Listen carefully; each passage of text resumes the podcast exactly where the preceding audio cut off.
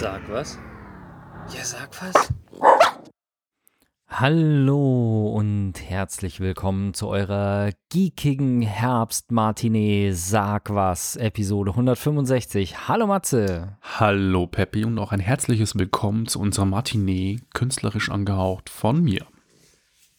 Wir sind heute, die letzten beiden Male haben wir es nicht geschafft, wirklich live am Donnerstagabend zu sein. Und ähm, heute sind wir es wieder. Also möchten wir alle Hörer im Livestream und auch natürlich bei Radio München herzlichst einladen, uns auf sag-was.com Gesellschaft zu leisten, dort den Chat zu öffnen. Dann könnt ihr sowohl Rückfragen stellen als auch eure Meinung kundtun. Und wie ihr es vielleicht schon hört, der Matze ist hier im Hintergrund unser Chatmaster, der das Ganze dann auch mit in die Sendung aufnimmt. Und damit würde ich sagen, steigen wir direkt ein. Wir hatten ja in der letzten oder vorletzten Ausgabe darüber gesprochen, dass Gartner, dieses große Technikbewertungsinstitut, äh, VR, also Virtual Reality, aus dem Hype-Cycle rausgenommen hat und schon erklärt, dass das nicht bedeutet, dass es tot ist. Aber jetzt gibt es nochmal Neuigkeiten, warum Virtual Reality erst recht nicht tot ist. Matze, was hast du uns da mitgebracht? Richtig, wir hatten letzte Ausgabe ja schon ein Virtual Reality Spiel und zwar Firewall, ein Multiplayer-Spiel, das wir beide spielen und diese Ausgabe gibt schon wieder ein gutes Virtual Reality Spiel. Ähm, und zwar so richtig, richtig gut, dass ich das einem anderen Thema vorgezogen habe. Tomb Raider kam ja eigentlich im September schon raus, bin ich auch gerade dabei. Ein großer Titel diesen Herbst, aber dann kam Astrobot Rescue Mission dazwischen, das ich absolut 0,0 auf dem Schirm hatte, weil ich das nicht mal die Demo gespielt habe. Das war ein, ursprünglich eine PlayStation VR-Demo, der Playroom VR. Das war die Demo-Disc, die damals bei der PlayStation VR dabei war. Und da war ein süßes Jump'n'Run mit einem kleinen Roboter, mit einem großen Helmchen drauf, den man durch Levels springen lässt. Und ich habe die Demo nie gespielt, hat mich null interessiert. Bis ich dann in unserer Multiplayer-Gruppe einfach mitbekommen habe, hey, Astrobot muss jetzt der heiße Scheiß sein. Und tatsächlich ist es der heiße Scheiß. Es ist wirklich kann ich jetzt schon sagen, ich meine, wir haben schon Oktober, aber jetzt schon eins der Spiele des Jahres, was ich überhaupt dieses Jahr gespielt habe, weil es mich so pass krass überrascht hat. Ähm, und woran liegt's? Es ist ein Jump'n'Run, wo man durch schlauchartige Levels läuft. Das heißt, ähm, man sieht den Charakter von hinten und steuert ihn mit dem ganz normalen PlayStation-Controller, hat die PlayStation VR-Brille auf. Der Controller dient aber nicht nur ähm, mit den Joysticks und Buttons zur Eingabe, sondern eben auch mit, wenn man den, den Controller bewegt und auch das Touchpad verwendet, kann man gewisse Funktionen freischalten. Und so steuert man den kleinen Roboter, der seine ganzen Buddies, seine Freunde über das ganze Universum verstreut verloren hat. Die wurden alle entführt. Und man muss Ach, die der wiederfinden. Arme. Ja, man muss die wiederfinden in den Levels. Und da gibt es dann Feuerwelten, da gibt es Wasserwelten, da gibt es äh, Höhlenwelten, da gibt es Weltraumwelten, es gibt Vergnügungspark und alles. Und dann springt man da durch. Und das Coole an dem Spiel ist, sind die Ideen einfach. Das heißt, man läuft und man hört dann, man muss auch ein bisschen auf die, das Audio hören. Und da kann man dann oft die Geräusche von den verstreuten Buddies, die in den Levels versteckt sind, ausmachen. Dann hört man irgendwie so me irgendwie und dann muss man so ums Eck gucken. Das heißt, man muss mit der PlayStation VR-Brille dann auch wirklich sich nach vorne bewegen und dann zum Beispiel um Felsen rumgucken oder so. Obwohl es lineare Levels sind, man muss trotzdem wirklich sich im 360 Grad rumdrehen. Also ich hatte auch einen Moment gehabt, wo ich nach hinten gucken musste, also am Stuhl. Und erstaunlicherweise funktioniert das Tracking absolut 1A. Also es gibt wirklich keine Okay. Probleme. Es hat bei mir nie gezuckelt oder irgendwie aus dem Tritt gekommen. Auch der Controller wurde immer perfekt erkannt. Keine Ahnung, wie die Jungs das machen, aber es ist ein perfektes Tracking. Äh, warum ist das Spiel tatsächlich so fantastisch? Erstens, das Charakterdesign, der kleine Roboter Astrobot ist wirklich super putzig, ohne dass er kindisch wirkt. Äh, wenn er dann seine Buddies befreit hat, irgendwie am Ende des Levels, also bis zu 18 in jedem Level versteckt. Und dann am Schluss springen die alle auf so eine Plattform und tanzen zu so abgefahrener Disco-Musik. Sieht super geil aus. Es hat wahnsinnig coole Endgegner-Duelle. Es gibt einen riesigen Tintenfisch, es gibt äh, einen weißen Hai auch als, als äh, Endgegner. Und der Controller wird im Level öfters zu einem Werkzeug umfunktioniert. Heißt, der Controller kann eine Wasserpistole werden. Das heißt, wenn man den Touch-Button auf dem PlayStation-Controller lange drückt, dann spritzt man aus seinem Controller, mit dem man den Astrobot durch den Level steuert, Wasserstrahlen. Damit kann man dann zum Beispiel Plattformen bewegen. Man streut den Wasserstrahl auf eine Plattform, die wiederum wird durch den Wasserstrahl dann nach oben bewegt und den Astrobot muss man vorher draufstellen, damit er an eine andere Stelle kommt. Oder es gibt einen Greifhaken. Das heißt, man muss über den Touchpad drüber streifen, dann wird der Greifhaken weggeschossen, dann kann man Plattformen zu sich ziehen, Endgegner zum Beispiel oder Gegner ins Wasser oder in die Lava reißen etc. Dann gibt es, man kann Ninja-Sterne damit verstreuen oder werfen irgendwie. Äh, Das klang alles so harmlos bisher. Ist schon auch so ein bisschen mit Action und Schießen und so. Ja, aber es ist ab 12. Also es ist nie brutal, es ist alles Comic-Brutalität. Also es ist eher lustig gehalten. Äh, es gibt ziemlich lustige Gegner auch. Ähm, es sind auch lustige Effekte dabei. Wenn zum Beispiel Gegner mit Schleim auf dich schießen, dann schließen sie gegen deine PlayStation VR-Brille. Und dann ist die PlayStation VR-Brille mit Schleim be bekleckert und dann muss man die ganzen PlayStation VR-Brille schnell schütteln, dass der Schleim wieder runtergeht. Oder es gibt ähm, Sequenzen, wo der Astrobot wird gesteuert und du bist quasi mit ihm dem Level. Also du bist als Roboter auch in dem Level integriert mit deinem großen Helm, das ist deine PlayStation VR-Brille.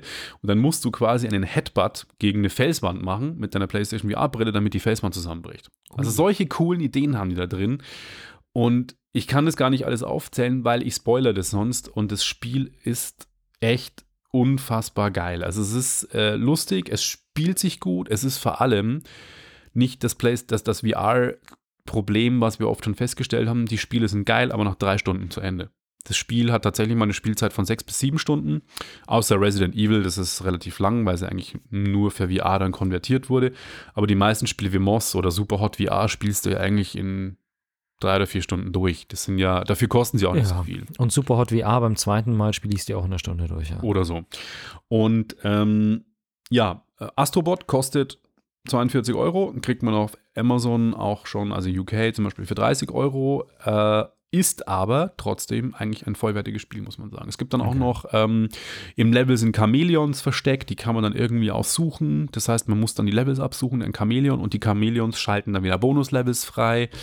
Dann Mhm. gibt es Münzen, die man in jedem Level suchen kann. Mit den Münzen kann man dann die in Japan sehr beliebten Greifformatspiele spielen, die man hier auch aus Supermärkten kennt, dass man äh, mit so einem Greifarm irgendwie Kugeln freischaltet. In so einer Raumstation kriegt man durch diese Kugeln dann irgendwelche auch Bonuslevels. Ähm, das Spiel ist ein Fest. Also ich kann es eigentlich gar nicht in Worte fassen, weil es eines der innovativsten, coolsten, überraschendsten Spiele ist, was ich wirklich seit langem gespielt habe. Und wenn man es, eine PlayStation VR hat, sollte man dieses Spiel gespielt haben, weil es einfach unfassbar Spiel, unfassbar viel Bock macht. So, und jetzt ist mein, Okay. meine Lobeshymne an Astrobot vorbei. Trailer habe ich in den Shownotes verlinkt und äh, sollte, ja, sollte reichen, denke ich mal, dass man einen Eindruck vom Spiel bekommt. Alles klar. Jetzt, ähm, ich weiß nicht, ob du das mitbekommen hast. Wir haben es ja schon öfter gehabt. Matze und ich nutzen beide die gleiche Kamera, eine Alpha 7 III. Vielleicht haben wir ja auch unter den Hörern den ein oder anderen Alpha-Fotografen oder Sony-Fotografen. Und irgendwie, also jetzt mal vergleichen mit anderen Geräten, finde ich, Sony hat relativ selten Firmware-Updates. Jetzt ist es aber dann doch so gekommen, dass Sony die Firmware-Version 2 veröffentlicht hat für die Alpha 7 III und Alpha 7 R3, das Schwestermodell. Hast du die neue Software schon installiert? Nein, weil ich auch tatsächlich riesige Probleme habe, die alte Firmware zu installieren. Das äh, habe ich ja, glaube ich, schon dir mal erzählt. Also jetzt nicht im Geek Talk, sondern ich habe es nicht hinbekommen. Unter Windows nicht, wie unter Mac nicht. Und es gibt wahnsinnig Probleme. Man muss irgendwelche speziellen Treiber installieren und am Mac, also es ist eine Katastrophe. Also haben wir schon drüber geredet, Sony, Firm, äh, Sony Software ist eine Katastrophe. generell. Ja. Ähm, ich habe meine Alpha 7 damals relativ problemlos geupdatet. Wieso du? Ja, Alpha 7 ging bei mir auch, Alpha Okay. 7 3 katastrophal. Also es ist Ah, ja. wirklich. Okay, interessant. Ich habe es auch noch nicht gemacht, weil ich unterdessen ein bisschen schlauer bin und mir immer erstmal ein bisschen Zeit lasse und es hat sich dann doch durchaus gelohnt, würde ich sagen, weil die das Update bringt zwar für einige Objektive, also es gibt zwei Objektive oder sowas, die besser unterstützt werden mit der neuen Firmware. Also für die Objektive das 24 mm Objektiv und ich glaube dieses neue 400 mm Zoom oder was das ist, die werden damit besser unterstützt. Also für die sollte man die Firmware durchaus installieren. Aber die Firmware stößt einigen Nutzern ziemlich übel auf. Und zwar genau denen, die Zubehörakkus verwenden. Hm. Also bei, Lesen, ja. Bei den Digitalkameras ist es ja immer so, dass die Originalakkus meistens relativ teuer sind. Also ich habe jetzt den Preis für einen Sony-Akku nicht im Kopf, aber sagen wir es mal so, bei, ich glaube bei der Alpha 7, bei der ersten Version war es so, dass der Originalakku von Sony für diese Kamera kostete irgendwas um die 60 oder 70 Euro. Die gehen bei manchen Kameras aber teilweise auch auf 80, 90 Euro hoch. Und die Zubehörakkus, da kriegst du halt irgendwie den Akku plus Ladegerät irgendwie für 25 oder 30. Ja. Die sind teilweise besser als die Originale, teilweise schlechter als die Originale, aber ganz im Ernst, ähm, ich habe mir für die Alpha 7, für die erste Version dann damals, weil der Akku von der A7 auch wirklich nicht gut war, ja. nicht lange gehalten hat, ich habe mir einfach irgendwann zwei zusätzliche Akkus, also war so ein Doppelpack Akkus mit einem zusätzlichen Ladegerät gekauft, ein USB-Ladegerät und das ist halt so in der Reisetasche, nimmst du das Ding halt mit und fertig. Kein, kein Stress, super, hat prima funktioniert. Mit der neuen Software für die A7 III kann es jetzt aber passieren, dass die Kamera bei Zubehörakkus entweder meckert und ähm, eine ziemlich nervige Meldung abgibt, dass es sich um einen Zubehörakku handelt, oder im schlimmsten Fall die Kamera sich sogar abschaltet. Und das ist halt ziemlich krass. Ja. Weil unterdessen, also ich bin immer ein bisschen, also die ersten ein, zwei Mal, wenn ich einen neuen Akku, den ich von irgendeinem Hersteller habe, den ich nicht kenne, dann gucke ich mir das Ladegerät schon an oder lasse das jetzt nicht über Nacht laden, sondern wenn ich tagsüber zu Hause bin, stecke ich den Akku halt an und schaue, dass der jetzt nicht irgendwie einen kurzen hat oder sonst irgendwas, das schon. Aber es gibt so ein paar wirklich gute Hersteller von Zubehörakkus, von denen ich jetzt auch mehrere habe, so für die GoPro, die RX100 und auch für die erste A7, die bringen einfach gute Qualität. Die haben genügend Leistung, die laden prima, die haben gute Ladegeräte dabei, die werden nicht zu heiß und sonst irgendwas. Und wenn du dann halt echtes Problem hast, dass du diese Dinger nicht mehr hernehmen kannst und dann anstatt 50 Euro für zwei Akkus und ein Ladegerät halt für einen Akku 60, 70, 80 Euro zahlst, das ist schon happig. Und ja, wie soll ich sagen, irgendwie uncool. Und ich weiß nicht, ist es ein Fehler, den Sony da gemacht hat oder ist es Absicht? Ich könnte mir vorstellen, es ist Absicht. So wie warum, Sony kennen. Warum sperren sie dann nicht generell alle Akkus, sondern nur bestimmte? Und Mai. Jetzt unterdessen ist es auch so, ich habe ja jetzt unter anderem auch das ein oder andere Kamerazubehör. Also ich habe einen externen Monitor, ich habe ähm, mir jetzt noch ein Kameralicht gekauft und was das Coole ist bei diesen Lichtern oder bei diesem ganzen Zubehör, die haben alle einen standardisierten Akku. Also das ist irgendwie, ich glaube, ist sogar ein Sony-Akku von den Camcordern früher. Mhm.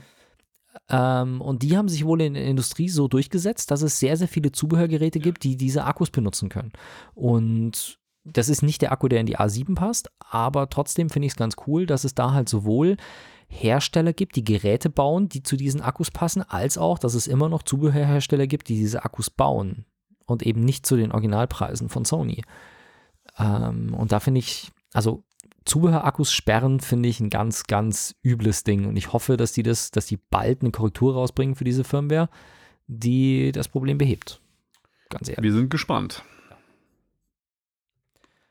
Und damit, wir sind heute irgendwie künstlerisch spielelastig. Du hast einen Film mitgebracht, der aber auch was mit Spielen zu tun hat. Richtig. Ähm, eigentlich wollte ich einen anderen Film vorstellen. Der kommt beim nächsten Mal. Den habe ich noch nicht zu Ende geguckt. Aber es musste mal wieder hirnlose Popcorn-Kost sein. Und in der Hauptrolle Dwayne The Rock Johnson ist immer gute Qualität, finde ich, für Unterhaltung.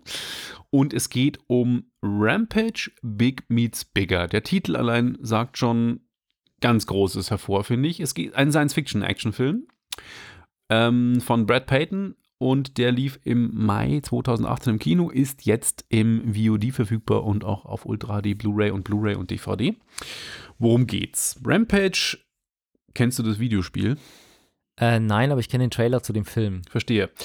Ich habe auf dem C64 damals das Rampage-Spiel gespielt. Eigentlich war es ein Spielautomat von Bally Midway. Es war in der Spielhalle ein Automat und da ging es darum, dass ein Gorilla, der hieß George, Lizzie, ein Dinosaurier wie Godzilla und Ralph, ein Werwolf, eine Stadt verwüsten.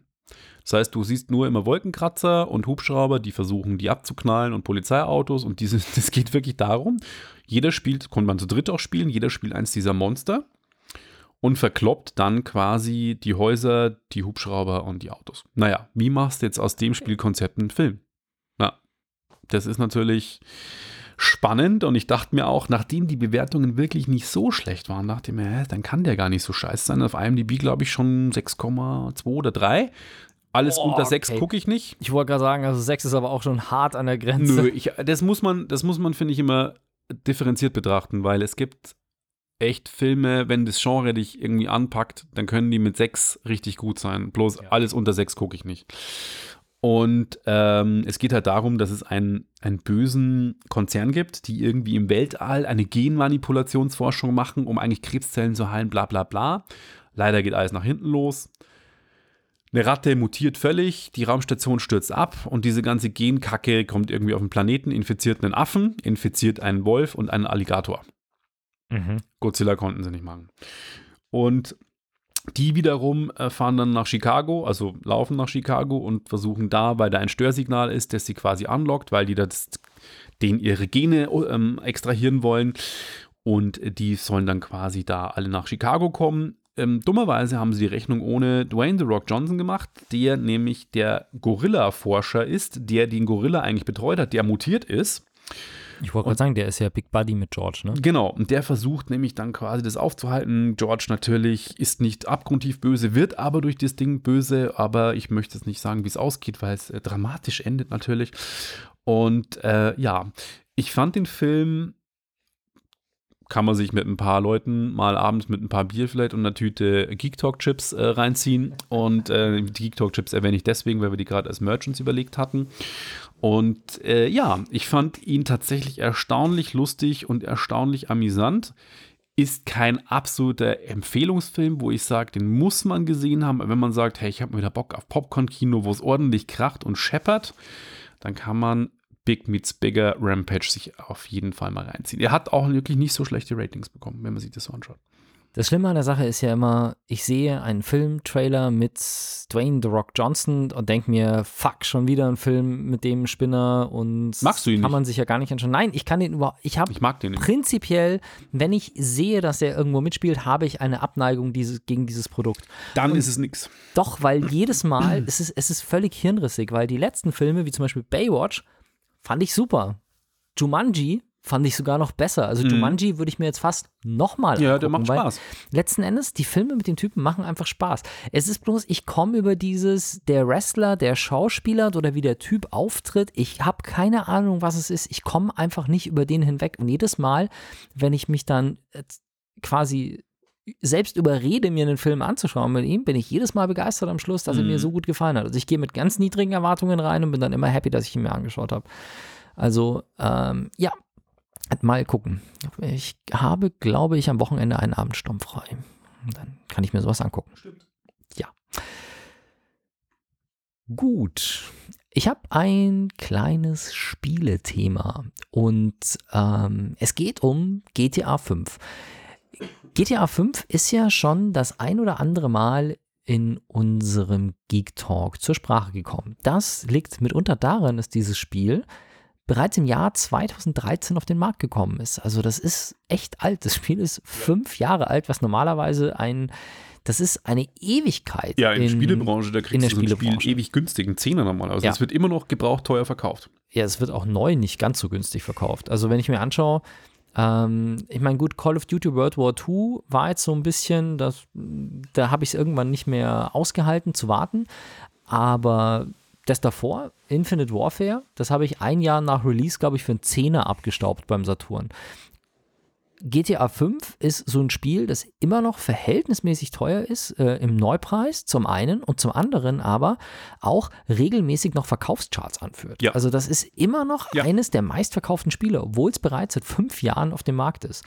Und auch die Modder-Szene, also die Leute, die die Spiele quasi mit zusätzlichen Softwarepaketen, die sie selber schreiben, nochmal abändern, auch die Szene ist noch sehr aktiv. Und was es jetzt gibt für GTA 5 ist Photorealistic San Andreas. San Andreas, die Stadt in der. Ähm Stopp mal, die heißt doch eigentlich Los Santos, oder? Der Mod heißt Photorealistic San Andreas. ja, San Andreas ist das alte, das ist GTA, ähm, das war Aber es nach ist drei, ein- GTA 3 kam San Andreas. Das ist lustig, weil der Mod heißt. Nee, Vice City kam dann und dann kam San Andreas, glaube ich. Der Mod heißt tatsächlich Fotorealistic San Andreas Mod, ist aber ein Mod für GTA 5. Ja, halt mal, die haben halt die Engine verwendet irgendwie und ähm, aber die Stadt, hast du schon recht, ist Los Santos eigentlich, wobei kommt. Aber Andreas ist, ist Stadt auf jeden Fall anderes. es ist aber definitiv GTA 5 auch von den Charakteren her und sowas. Aber es ist auf jeden Fall, äh, oder vielleicht spielt das Ganze dann tatsächlich in San Andreas, wie auch immer. Es bringt GTA 5 auf ein echt krasses Level an Grafik, an, Real, an Realismus. Es schaut in manchen Stellen wirklich aus, fast wie Kino. Ja, ja. Also es das ist- krass. Es ist wirklich heftig, wie stark sie dieses Spiel aufgemotzt haben. Vor allem, weil man muss ja wirklich sagen, GTA bringt viele Updates raus. Also die bringen immer wieder neue Erweiterungen und so weiter raus, aber was sie wirklich nicht geändert haben bisher ist die Engine. Also obwohl das Spiel damals für die PlayStation 3 rausgekommen ist und wir unterdessen die PlayStation äh, 4 und 4 Pro haben, also quasi zwei Grafikgenerationen weiter sind, gibt es keinen Grafikpatch für GTA. Es gibt nur immer neuen Content und dementsprechend schaut das Spiel halt auch aus, als wäre es fünf Jahre alt. Es schaut gut aus, aber nicht so gut, wie es könnte. Ja, das stimmt. Und dieser Fotorealistic San Andreas Mod, der kitzelt aus dem Spiel nochmal ordentlich was raus. Also wirklich krass. Und ähm, ja, wie soll man sagen, das wird nicht unbedingt leistungsarm sein, also ganz im Gegenteil, es wird einiges an Performance ähm, brauchen, da braucht man gute Hardware dafür. Aber es soll dann mit einer ähnlichen Framerate laufen wie das originale GTA. Also es sollte sich jetzt nicht deutlich schlechter spielen, obwohl es so viel realistischer ähm, ausschaut. Der kleine Wermutstropfen an der Geschichte ist halt leider, dass diese Mods immer nur für den PC verfügbar sind. Also die, Spie äh, die Xbox und PlayStation-Spieler haben hier leider das Nachsehen. Das Spiel wird nur, oder das, diesen Mod kann man nur am PC spielen. Und wir sind leider beide keine PC-Gamer, deswegen konnten wir es jetzt nicht selber testen. Ich habe euch aber in den Show Notes einen Link zu dem Artikel äh, reingepackt und da ist auch ein Video mit dabei, wo ihr euch mal Ausschnitte anschauen könnt, wie das Ganze dann so ausschaut. Und es, es, es lohnt sich wirklich, was man aus diesem Ding noch machen kann. Ja, habt ihr euch ein bisschen Musik verdient, würde ich sagen. Ganz oder? genau. Nach einigen Geek-Themen und jetzt waren wir eh schon an der Westküste von USA mit GTA San Andreas und jetzt haben wir auch ein bisschen, wie es dazu gehört, beim San Andreas Soundtrack gab es damals viel Hip-Hop, bei uns gibt es auch immer Hip-Hop und das neue Cypress Hill Album kam ja im September raus. Ich habe gehofft, dass es richtig geil wird. Es ist leider so semi-geil geworden. Ähm, die Jungs sind doch in die Jahre gekommen irgendwie und vielleicht sollten sie es doch langsam bleiben lassen. Es kommt auch eine, eine Kickstarter gefundete Doku jetzt raus ähm, auf Cypress Hill, eine Doku über Cypress Hill. Es ist schon eine krasse Band und was die krass gemacht haben, ist schon nicht schlecht. Das neue Album Elephants on Acid ist allerdings nicht das beste Album und aber trotzdem einen Track stellen wir vor. Crazy heißt er, natürlich, wie sie für die Kiffer natürlich sich gehört, heißt der Track Crazy, das, das Link in den Shownotes auch angegeben. Leider müssen wir es nur im, können wir es nur live zeigen. Im Download wird es den Track nicht geben. Dafür habe ich aber auch den Shownote-Link dabei. Und jetzt hören wir uns Crazy an und danach sind wir dann wieder zurück. München. München. Radio München. Think I'm going crazy.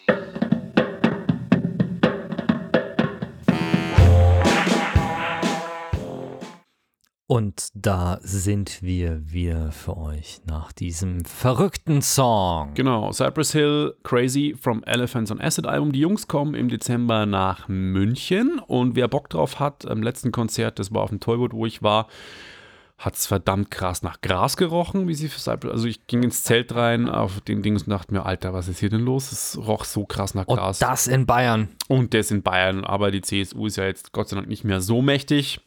Von dem her wird auch wahrscheinlich dann bald Marihuana legalisiert und dann steht nicht mehr der Söder auf der Bühne, sondern halt irgendein Kiffer, der Hans Sellner vielleicht. Wurscht, wir wollen da jetzt keine Partei dafür ergreifen und haben, wie soll es anders sein, nochmal eins Games-Thema irgendwie. Heute ist echt Games-lastig, ja. Ja, wie soll ich sagen? Ähm, ich habe euch ja mitgeteilt, dass ich eine Switch unterdessen habe. Lange hat es gedauert und ähm, dass ich stellenweise ziemlich begeistert bin. Also ich bin ja irgendwie voll im Zelda-Fieber und habe irgendwie, weil ich, ich bin ja so ein Typ, der immer ein Spiel spielt und dann erst wenn das zu Ende ist, mit dem nächsten weitermacht. Ich kann das irgendwie nicht, bin zu doof, mir die, Control äh, die Bedienung zu merken für verschiedene Spiele, deswegen muss ich mal eins spielen und dann das nächste. Das ist momentan Zelda und es wird irgendwie, na, ich bin noch nicht sicher, wie viele Stunden ich jetzt gespielt habe. Hm, Vielleicht ist es bald zu Ende, vielleicht nicht, mal schauen. Aber ähm, man beschäftigt sich halt dann auch mit dem Drumherum. Und für Zelda, das hat echt eine Weile gedauert, bis ich verstanden habe, wie das Ganze so funktioniert. Also so selbsterklärend und intuitiv ist das Ganze nicht. Mit den Amiibos. Amiibos sind so kleine Figürchen. Also da gibt es dann einen Super Mario, einen Link, eine Prinzessin Peach und so weiter und so fort. Als so kleine Sammelfiguren quasi. Die sind, wie groß sind die? Sechs, sieben Zentimeter hoch vielleicht. Gibt es, glaube ich, auch in unterschiedlichen Ja. Größen. Ja. maximal 10, glaube ich, ja. Genau. Und ähm, das Besondere ist, das sind nicht nur Sammel-Items, die man sich hinstellen kann, sondern diese Amiibos haben auch einen NFC-Chip drin, also einen Near Field Communication Chip. Das sind solche Chips werden verwendet, zum Beispiel, wenn ihr so elektronische Türschlösser kennt, wo ihr einfach bloß so einen Transponder hinhaltet und dann geht die Tür auf. Oder wenn ihr mit eurem Handy quasi kontaktlos bezahlt oder mit eurer EC-Karte. Die ganzen neuen EC- und Kreditkarten haben sowas, wo ihr dann im Laden kontaktlos bezahlen könnt. Das ist NFC-Technologie. Und sowas haben die Amiibos auch drin.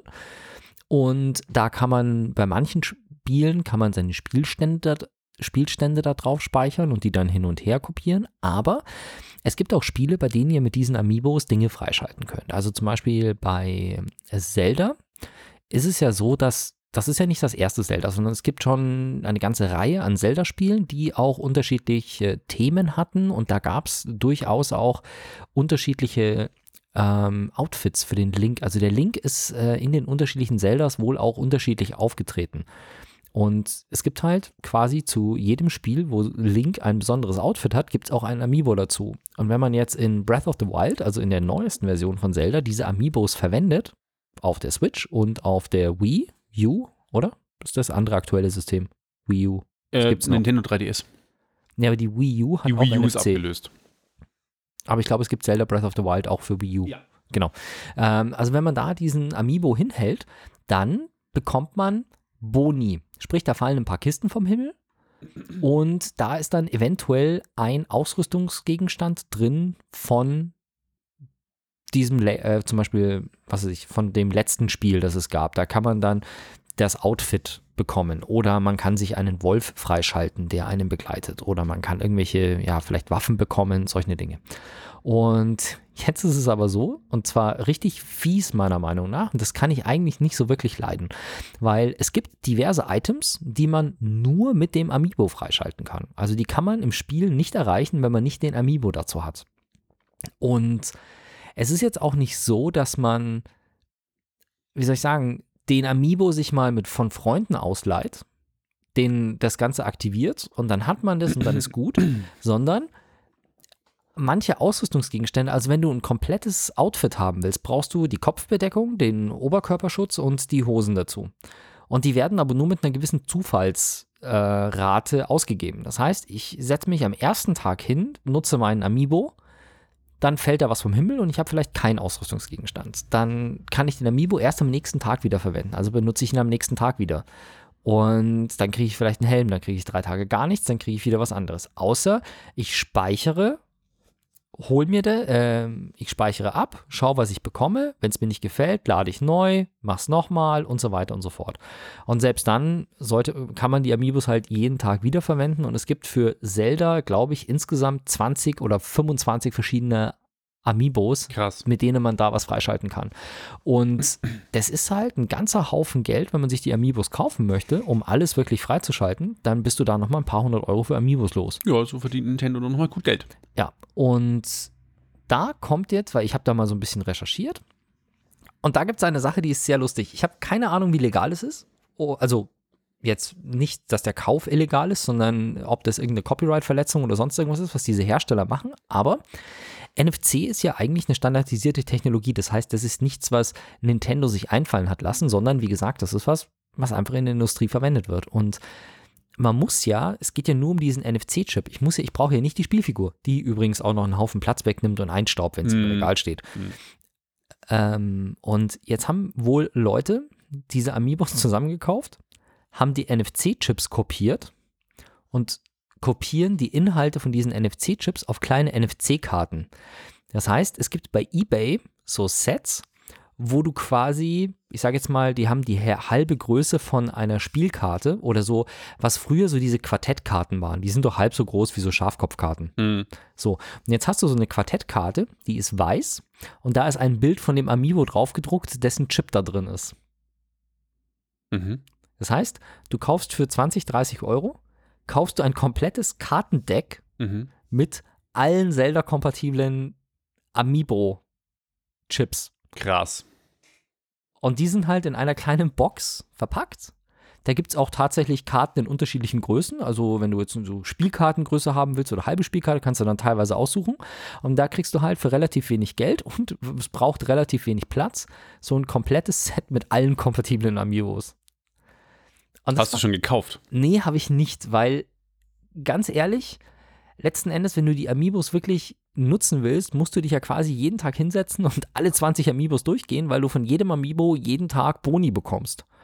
Äh, Und das will ich gar nicht erst anfangen. Also, es sagen wir es jetzt mal so, es ist die meisten von diesen Rüstungen und Ausrüstungsgegenständen, die man bekommt, sind halt cool zum Anschauen. Also es sind so verschiedene Link-Layouts quasi dabei oder Outfits dabei, die halt einfach an die anderen erinnern. Aber es ist jetzt nicht so, dass du die ultimative Superwaffe oder die mega starke Rüstung bekommst. Was cool ist, ist, dass du halt auch so, ja quasi so Loot-Zeug bekommst. Also du kriegst halt dann irgendwie vielleicht nochmal ein Schild oder irgendwie ein bisschen Nahrung, Steine, Rubine, was weiß ich. Das, Mhm. das, das ist schon cool, aber deswegen möchte ich mich jetzt nicht hinsetzen jeden Tag und da irgendwie 20 Karten durch, äh, durchjagen, nur damit ich möglichst viel Loot bekomme. Also Sachen, die ich sammeln kann. Ist, ich glaube, es gibt ein oder zwei interessante Gegenstände, die man über die Amiibos bekommt, die man sonst nicht bekommt, aber im Großen und Ganzen ist es hauptsächlich glücklicherweise eher so, ja, Designgeschichten als wirklich Spielvorteilgeschichten. Deswegen habe ich mir das bisher gespart. Aber ich war sehr erstaunt, als ich das Ganze gesehen habe. Vor allem, weil mich halt echt wundert, was Nintendo dazu sagt. Das, ähm, ja, dass sie, die das nicht ziemlich krass unterbinden mit irgendwelchen Copyright-Klagen oder sowas, wundert mich. Aber mal schauen. Also wer, ähm, wer sich dafür interessiert, sucht einfach mal bei eBay nach Zelda Amiibo oder sowas und findet dann diese Karten. Okay. Ach, das ist mir vorher zum Thema Copyright noch, ähm, habe ich noch vergessen, als du das erzählt hast von dem Film Rampage, weil du gesagt hast, Godzilla können sie nicht nennen. Die Macher von Godzilla sitzen anscheinend auch ziemlich krass auf deren Rechten. Also die sind wirklich ziemlich übel. Ja, das ist Toho, das ist der japanische Konzern, die sind da Ja. sehr, sehr, Die, die sind da ziemlich restriktiv. die auch die Cinemas haben. Äh, geht Nintendo eigentlich gegen diese, diese Schwarzkopien davor? Keine Ahnung, ich habe nichts gesehen. Also ich habe bloß gesehen, dass die Karten bei eBay derzeit erhältlich sind. Als ob das irgendwie jetzt. Und wenn du als Kunde sowas kaufst, kann ich mir nicht vorstellen, dass da irgendwelche Probleme entstehen. Für Mhm. dich als Kunden. Aber ob die die Hersteller ähm, wirklich angehen, keine Ahnung. Mir ist es bloß äh, wegen Godzilla. Godzilla heißt ja jetzt Brigitte Bardot. Was? Mhm. Wieso? Es gibt ein Schiff, das Godzilla hieß. Mhm. Und das wurde letzten Endes dann wegen Lizenzrechten. wegen Lizenzrechten umbenannt in Brigitte Bardot, weil die die Spende gegeben hat für dieses Schiff. Das ist ein Schiff aus der Flotte von Sea Shepherd. Aha. Ja.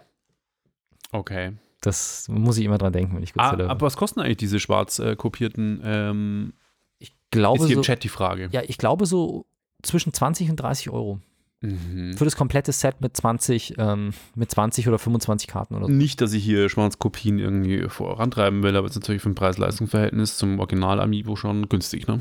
Ja, aber jetzt mal, jetzt mal ganz im Ernst auch einfach 25 Amiibo-Figuren.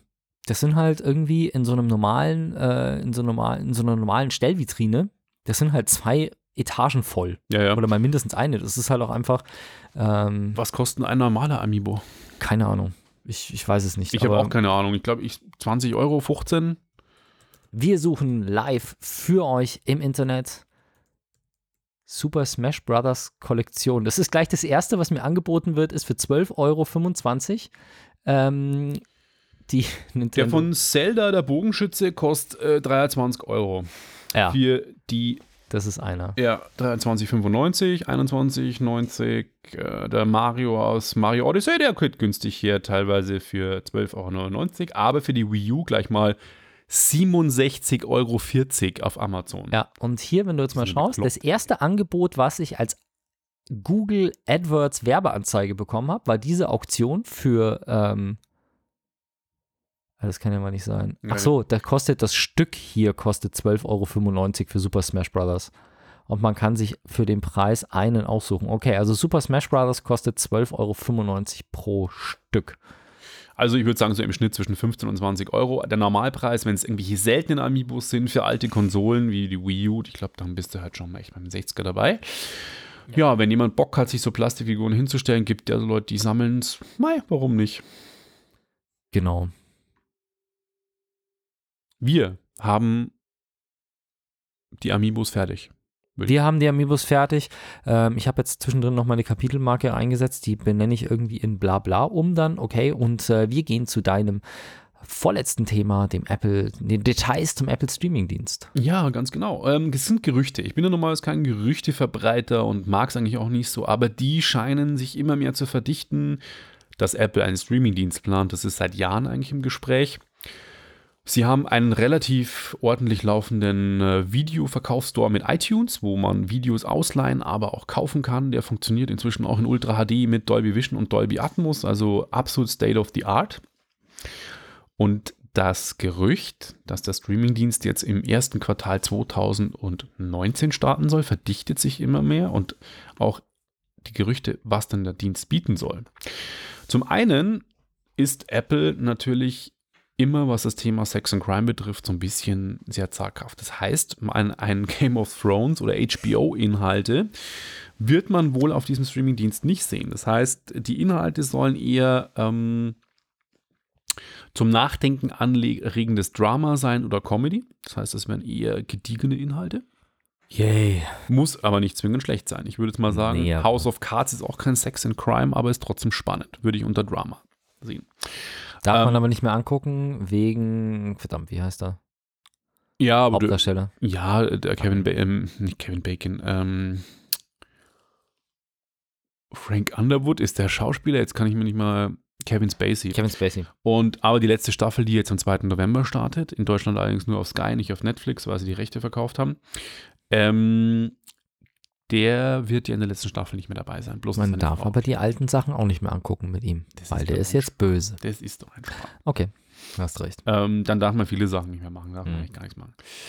Und äh, ja, auf jeden Fall ist das so ein Ding, dass es angeblich heißt, Apple will da keine krassen Inhalte. Apple produziert aber selber viele Inhalte. Und zwar wollen sie 4,2 Milliarden Dollar, was für Apple jetzt tatsächlich kein Thema ist, in, muss man sich mal auf der Zunge zergehen lassen, wollen sie in Content-Produktion stecken. Ähm, zum Vergleich, ich bin mit den Zahlen skeptisch, aber den Artikel, den ich gefunden habe, weil die decken sich nicht mit dem, was ich vorher gelesen habe. Netflix will angeblich im neuen Geschäftsjahr 6,8 Milliarden Dollar und Amazon 8,8 Milliarden Dollar in Produktion setzen. Ich habe schon Zahlen gehört, die doppelt so hoch waren. Deswegen bin ich mir jetzt nicht sicher, ob das stimmt.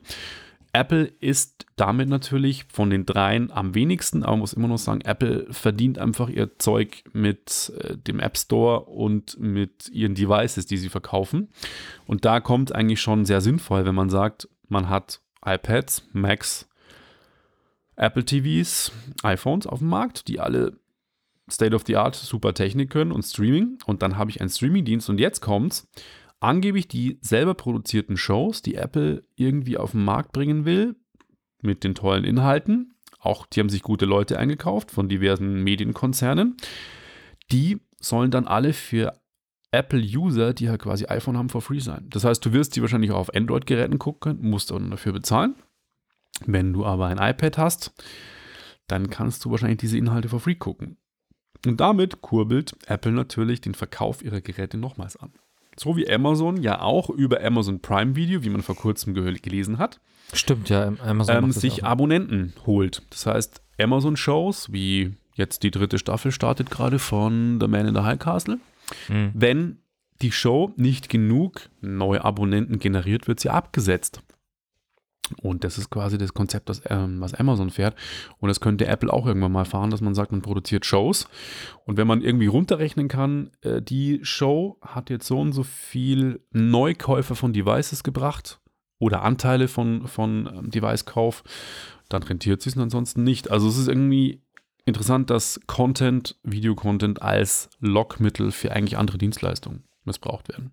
Das heißt missbraucht ist negativ, aber halt benutzt werden. Das ist eigentlich eine interessante Geschichte. Ne? Auf jeden Fall. Ja. Und wir sind gespannt. Das sind jetzt die zwei wichtigsten Budgets, die ich, äh, Budgets, zwei wichtigsten ähm, Gerüchte, die ich zum Thema äh, dem Streamingdienst rausgefunden hat. Ähm, ich hoffe, es gibt jetzt heute, ganz aktuell angekündigt, vor zwei Stunden erst, einen neuen Event. Am 30. Oktober wird es einen neuen Event von Apple geben, wo neue iPads und Macs angekündigt werden. Vielleicht gibt es dann auch eine Enthüllung zu einem Streaming. Ich glaube es nicht, weil der Event sich auf Hardware bezieht, aber wir hoffen es und dann berichten wir natürlich die nächsten Wochen, was es denn Neues live, Gutes, Cooles, Interessantes vom Apple Streaming-Dienst gibt. Gut. Ich habe noch was für euch. In der letzten Ausgabe habe ich mich ja darüber beschwert, dass ich wohl wieder mal, wie das ist schon das zweite in diesem Jahr, auf ein Crowdfunding-Projekt reingefallen bin, bei dem ich mein Geld wohl nicht wiedersehen werde. Das war damals MacBull, dieses Ladekabel und davor diese ähm, Wäsche oder diese Kleidersack-Vakuumpumpe-Dings da. Jetzt bin ich gestern allerdings auf ein Produkt gefunden. Ich habe es betitelt unter Nerds gegen Essensverschwendung, Mhm. weil Essensverschwendung einfach ein Thema ist, das scheiße ist. Also Ja, wir schmeißen viel absolut. zu viel weg. Und auf der anderen Seite ist es so, dass ich aber auch selber nicht davor gefeit bin. Also es passiert uns einfach immer wieder, dass wir sagen, okay, wir haben was eingekauft und äh, kommen jetzt nicht dazu zu kochen oder auch einfach nur so blöde Sachen wie, du brauchst für ein Gericht halt irgendwie 300, 400 Gramm Karotten und kannst aber, weil du jetzt nicht zum Markt fährst, also zum wirklich, wo du sie einzeln kaufen kannst, sondern zum Supermarkt fährst, wo sie nur kiloweise gibt, hast du halt dann irgendwie Karotten übrig, 600 Gramm und weißt nicht, was du damit tun sollst und dann denkst du nicht dran und dann sind die auf einmal äh, angeschimmelt oder zusammengefallen, also Braun, irgendwie braun, Ding. Gummiartig. Genau, und das ist halt irgendwie nicht cool. Und deswegen gebe ich mir eigentlich oder will ich eigentlich immer mehr darauf achten, irgendwie das Essen so zu konservieren, sprich ein fertiges Essen einfrieren und solche Späße. Und was ich schon immer sehr, sehr interessant fand, wir sind jetzt wieder beim Thema Vakuum, weil diese Vakuumiergeräte finde ich irgendwie ganz cool. Aber bisher gab es halt da immer so das eine oder andere Problem an der Geschichte. Und was, was ich natürlich nicht möchte, ist, dass ich sage, ich möchte aus, und ich möchte aus Umweltschutzgründen irgendwie mein, mein Essen länger haltbar machen, damit ich weniger wegschmeißen muss. Und dann schweiße ich es in Plastikbeutel ein. Das ist irgendwie so ein, so ein Ding, wo ich sage, das ist blöd, weil ich habe das jetzt auch gemacht. Ähm, ich habe mir hier so einen Trockenautomaten gekauft und wenn irgendwie schön die Sonne scheint und unsere Photovoltaikanlage Strom produziert, dann schmeiße ich hier unseren Trockenautomaten an und zum Beispiel, wir haben im Garten Apfelbäume, die unheimlich viele Äpfel äh, produzieren. Dann schneide ich die Äpfel auf und ähm, trockne die Äpfel, damit sie länger halten. So Apfelscheiben, so kleine Snacks nebenbei, super cool. Das Problem ist, am Schluss schweiße ich sie dann in einen Plastikbeutel ein und den kann man dann auch nicht mehr wiederverwenden, weil er dann irgendwie zu, ja, das funktioniert einfach nicht und das ist nicht cool. Und diese Vakuumiergeräte haben auch durchaus ihre Grenzen. Also zum Beispiel Flüssigkeiten einvakuumieren ist irgendwie schwierig und das ganze Handling ist irgendwie ja auch nicht so easy und es ist eigentlich relativ nervig. Und ich bin jetzt auf ein Projekt gestoßen, das heißt Silo, ist ein Kickstarter-Projekt und dieses Ding ist ein Vakuumiergerät. Das stellst du auf den Tisch und das ist quasi, wie soll ich sagen, das schaut aus wie so ein Mac Mini. Also das ist halt quasi ein quadratischer Kasten und der steht halt einfach erstmal auf dem Tisch. Hat vorne so eine Taste und da gibt es dann, okay, das sind auch Plastikcontainer, aber das ist halt wie Tupperware. Das sind halt wiederverwertbare Container. Die gibt es in unterschiedlichen Größen und du stellst quasi den Container drauf, drückst drauf und diese Container sind irgendwie relativ intelligent gemacht, weil die Vakuumpumpe ist natürlich an der, oder der, der, das Ding, wo die Luft abgesaugt wird, ist an der Unterseite des Mhm. Containers. Aber der leitet quasi durch die Außenwand, geht so ein Luftkanal durch, sodass er die Luft von oben wegzieht. Das heißt, du kannst da halt auch wirklich Suppe einvakuumieren und so Zeug. Du kannst das Zeug einfrieren, du kannst sie in der Mikrowelle benutzen, die sind spülmaschinenfest, du kannst die Dinger, die sind relativ robust, also wenn die runterfallen, ist jetzt auch nicht so tragisch. Und dann kommt der absolute Hammer. Du stellst so ein Ding da drauf, sagst, flapp, hier irgendwie vakuumieren, dann pumpt er da raus und dann meldet sich das Ding und sagt, hey, was war denn das gerade? Und dann sagst du Hähnchen. Und dann hat das Teil, also es hat eine, hat Alexa integriert. Also wirklich, Krass. es ist ein Alexa-Device, obwohl es mit Amazon wohl nichts zu tun hat. Aber das Okay. Ding hat Lautsprecher, du kannst darüber Musik hören, du kannst dann einfach Alexa nutzen. Und das Teil sagt dir auch, ähm, also du sagst ihm, was du da gerade eingefroren hast oder gerade vakuumiert hast. Also zum Beispiel Hähnchen. Und dann stellst du das in den Kühlschrank und zwei Tage später stellst du fest, oh scheiße, da ist ja noch Hähnchen im Kühlschrank. Und dann sagst du, Alexa, wie lange ist das Hähnchen noch haltbar? Krass. Und dann sagt dir Alexa, das Hähnchen sollte, sollte noch drei Tage haltbar sein. Oder du vakuumierst deinen Kaffee, weil du Pulverkaffee da hast oder Bohnen, die du halt natürlich unter Vakuum sich besser halten, wie fast alles hält sich unter Vakuum besser als unter Sauerstoff. Und dann sagst du halt, Alexa, wie viel Kaffee ist noch da? Und dann sagt dir das Ding halt, wie viel Gramm Kaffee du letztes Mal vakuumiert hast. Verrückt. Und diese ganze Kombination, also ich meine, ich könnte damit jetzt auch ohne Alexa leben, aber ähm, diese Tatsache, du hast relativ coole Container. Ähm, es funktioniert halt einfach anscheinend ziemlich simpel und ohne dass du dich mit diesem Gerät großartig auseinandersetzen musst. Du füllst alles in eine Tupperbox oder in eine Plastikschüssel, so wie du es sonst auch machst, wenn du es über Nacht aufheben willst. Mhm.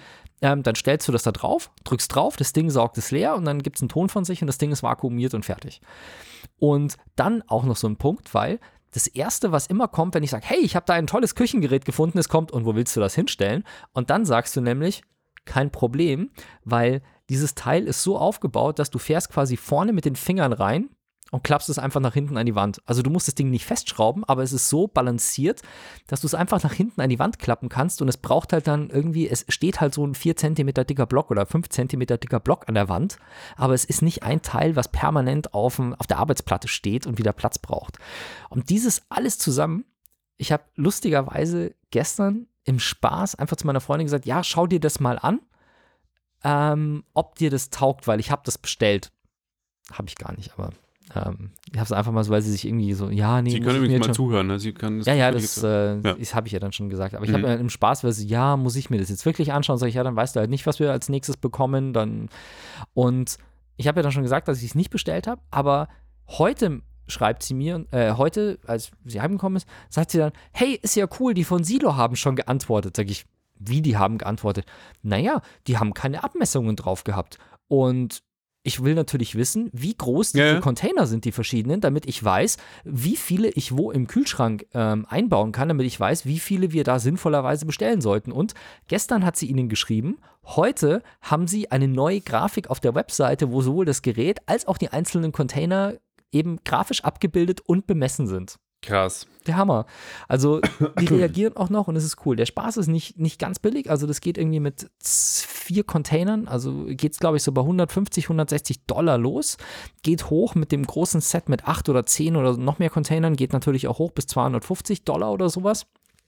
Aber ich weiß es nicht. Ganz ehrlich, das sind halt so Punkte, wo ich sage, okay, ähm, da kann man jetzt viel diskutieren über, wie viel CO2-Fußabdruck produziert das Ding bei der Herstellung und so weiter. Aber ich habe halt einheitliche Container, die ich dann verwenden kann, um einfach das Essen, was ich hier kaufe, länger haltbar zu machen. Und das finde ich halt ziemlich geil. Also, ähm, obwohl ich jetzt so zweimal auf die Nase gefallen mit, bin mit äh, diesen Crowdfunding-Projekten, ich habe auch schon einige unterstützt, die wirklich gut geworden sind. Und dementsprechend glaube ich fast, dass das ein Ding ist, was ich mir dann wieder mal anschauen werde und bestellen werde. Dann hast du einen Einvakuumierer und einen Trockenautomat. Weil einen Trockenautomat hast du ja auch. Ja, der Trockenautomat ist aber jetzt ungeeignet, wie zum Beispiel, ich meine, wir haben, ja, also. Nur du kannst ihm kaufst- ja Wasser entziehen bei Äpfeln und da halten sie auch länger, oder? Ja, das ist jetzt nicht um, Und Fleisch. genau, Beef Jerky. aber sowas fertig gekochtes zum Einfrieren oder mal nicht, weil das Problem ist momentan, wir machen sehr viele Gerichte, die halt mehr als zwei Portionen sind und entweder du isst dann am nächsten Tag das gleiche wieder oder Mhm. du packst es halt rein oder zum Beispiel, was die auf der Webseite äh, haben, ist Avocado. Eine Avocado normalerweise, Ja. wenn du eine halbe Avocado verbrauchst oder eine Guacamole Ja, ja, machst, die die, schaut am nächsten Tag durch. echt ätzend aus. Mhm. Und, und ohne Sauerstoff, also sprich im Vakuum, halten die Dinger halt einfach viel, viel länger. Hier im Chat schreibt jemand, ähm, der Guest Eugenia, dass er früher seine Fernbedienung einvakuumiert hat, äh, um dann die Chipsfinger ähm, mit den Chipsfingern drauflagen konnte. Das heißt, es wurde nie dreckig, wenn es einvakuumiert ist. Okay, das ist mit den Containern ein bisschen schwierig, weil die Hartplastik sind. Alles klar. Gut. aber ist eine gute Idee. okay. Ja, und wir beschließen die Sendung, wie soll es auch anders sein, mit einem Games-Thema. Okay, Und ja, zwar- ich habe da nicht reingelesen und wenn ich Microsoft Cloud höre, denke ich erstmal an was anderes als Games, aber okay, ähm, Ja. hau rein. Microsoft kennen wir auch von der Xbox, nicht mehr von Windows. Und es gab schon Gerüchte, nachdem die neue Xbox ja irgendwann mal kommen wird, wahrscheinlich 2020, hat es geheißen erst, es wird eine Xbox kommen, die Hardware-Power ohne Ende hat, also ein teures Gerät ist, wo alles vor Ort ist und eine reine Streaming-Box. Das heißt, man stellt sich, wie es auch schon bei VOD-Services, nur ein Gerät hin und kann dann quasi alle Spiele streamen, braucht also keine krasse Hardware. Und nun hat Microsoft aber dem Ganzen schon ein bisschen vorgegriffen und hat ein neues Projekt vorgestellt mit dem Namen Microsoft xCloud. Heißt, es ist auf PC und Smartphones und Tablets dann möglich, die Inhalte zu streamen. Das heißt, die Inhalte werden auf einem Server oder einer Serverfarm gerendert und dann halt per Datenleitung, per WLAN und auch per LTE oder 5G dann in Zukunft auf die Devices nur noch gestreamt. Das heißt, die Geräte sind quasi nur mehr Wiedergabegeräte, aber nicht die berechneten Geräte. Interessant wird es natürlich, wie Microsoft plant die Latenz, das heißt die Reaktionszeit, wie schnell die Signale dann beim Endkunden ankommen, wenn man irgendwie Eingabe macht auf seinem Controller, den man mit seinem Handy verbunden hat per Bluetooth. Man Steuersymbol das, oder Steuersignal, das Steuersignal muss an den Server zurückgegeben werden und wie schnell wird dann das Rücksymbol, also grafisch dann wieder die Rückmeldung zurückgegeben. Das wird interessant, wie Microsoft das lösen wird. Da haben sie auch keine Angaben dazu gemacht. Aber interessant, dass Spielestreaming jetzt eben auch von Microsoft verfolgt wird. Vor ein paar Wochen war es Google und Sony macht es ja jetzt schon seit eineinhalb Jahren, glaube ich, mit PlayStation Now, was übrigens jetzt auch Downloads, also nicht nur Streaming ähm, anbietet, sondern PlayStation Now lässt dich genau wie der Xbox Game Pass Spiele downloaden. Und ähm, so viel wirkliche ähm, Infos zu xCloud gibt es noch nicht, außer dass es halt mit Smartphones, Tablets und nicht leistungsfähigen PCs laufen soll. Aber wann das Ganze starten soll, was es kosten wird und so, keine Ahnung. Ähm, Google hat ja den Project Stream. Project ist anscheinend irgendwie gerade in bei Project xCloud und Project Stream. Also Hauptsache man nennt seine Projekte mal Project. Ähm, auf jeden Fall äh, hat die jetzt schon das neue Assassin's Creed, haben sie schon gestreamt über, also für einen kleinen Beta-Testerkreis gab es von Googles Project Stream schon die ersten User, die quasi ähm, den Microsoft-Titel, äh, Entschuldigung, Ubisoft-Titel Assassin's Creed streamen konnten. Schauen wir mal, wann Microsoft da auch einen größeren Beta-Test angeben wird. Also ich muss ganz ehrlich sagen, dass ich so ein System sowohl Microsoft als auch äh, Google eher zutraue als Sony. Ja, ja, Sony ist was Server und äh, Ja, die weil- Infrastruktur betrifft eine Katastrophe. Ja, und Microsoft und, also ich meine, Google, klar, ist wohl unangefochtener Infrastruktur-Weltmeister, Ja. zusammen mit Amazon. Ähm, aber Microsoft hat durchaus einiges an Kompetenzen im Bereich Cloud-Services. Also die sind ja, die bauen ja sogar, ich weiß gar nicht, ob das schon fertig ist, ich gehe mal fast davon aus, aber die haben ja sogar in Deutschland ein Cloud-Center. Das haben sie eingestellt wieder. Die deutsche Cloud ähm, hat Microsoft wieder eingestellt. Ach, in Frankfurt oder das, was sie mit der Telekom Also, zusammen bauen wollten? Sie, sie, sie haben, ähm, das war, du meinst, die nach den deutschen Datenschutzrichtlinien war, die deutsche Mhm. Cloud. Nee, die haben sie wieder eingestellt, weil es keiner wollte.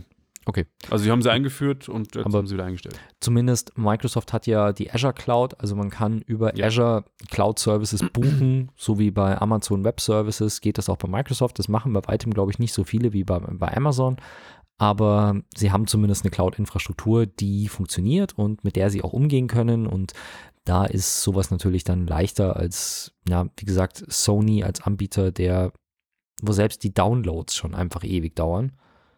Naja, was soll's. Wir werden sehen. Somit sind wir am Ende der Sendung.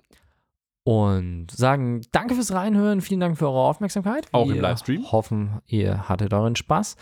Wünschen den Live-Hörern einen schönen Abend und euch allen Podcast-Hörern einen schönen weiteren Tag, wie lang der auch immer noch ist bei euch. Und ja, Bis zum nächsten Mal. ciao, ciao. Wenn euch das nun gefallen hat, dann liked uns auf facebook.com slash sagwaspodcast und abonniert uns auf iTunes oder im Podcatcher eures Vertrauens. Alle Infos zur Show, den Themen und alle Folgen gibt es auch auf www.sag-was.com. Fragen, Anregungen und Feedback nehmen wir gerne über Facebook oder als Kommentar auf der Website entgegen. Und wenn ihr gerade Zeit habt, dann bewertet uns doch bei der Podcast-Plattform, auf der ihr uns gefunden habt.